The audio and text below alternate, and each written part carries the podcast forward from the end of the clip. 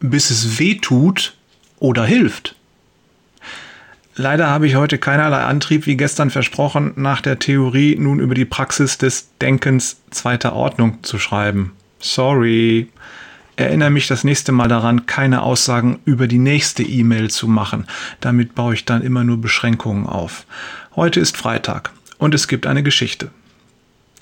Geben, bis es weh tut oder hilft. Die Gemeinde hat den Kostenvoranschlag vom Dachdecker bekommen. Im Vorstand sind sie erschrocken über die Höhe, doch sie haben keine Wahl, das Dach muss erneuert werden. Was tun?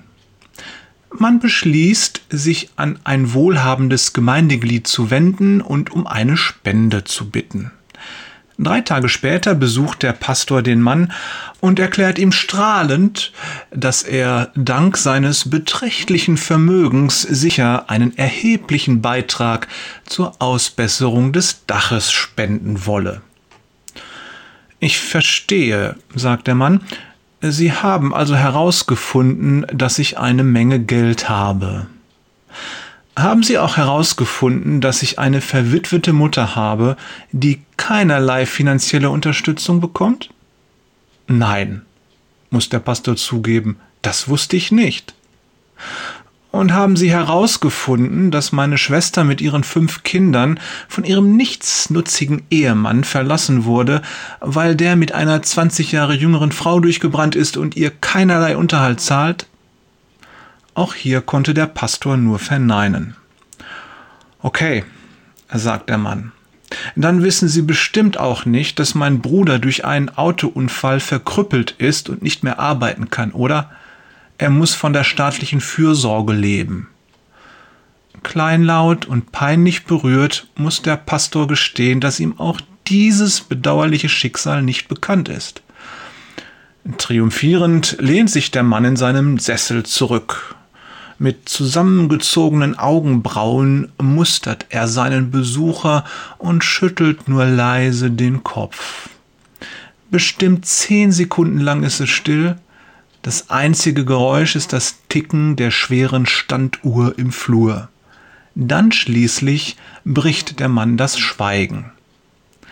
Mein lieber Herr Pastor, all diesen unglückseligen Menschen habe ich noch niemals im Leben auch nur einen Cent gegeben. Und jetzt sagen Sie mir bitte einen Grund, warum ich ausgerechnet Ihnen etwas geben soll. Tja, da haben wir mal einen hartherzigen Menschen vor uns. Was sagt die Bibel?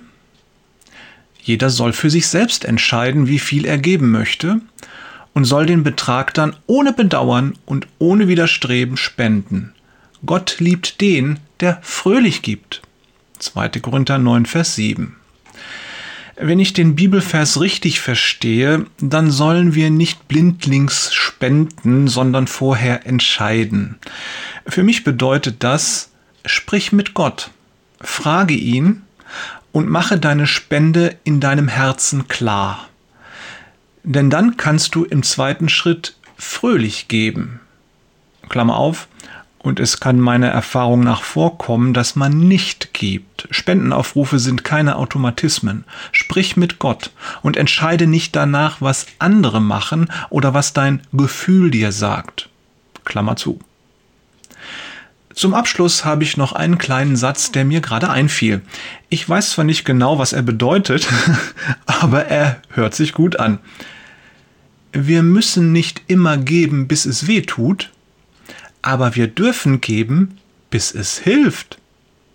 Ich wünsche dir ein gesegnetes Wochenende. Liebe Grüße von Jörg. Freitag und Dienstag sind meine Lieblingstage. Peters und Thorsten investiere lieber Geld in Menschen als in Fonds. Wader.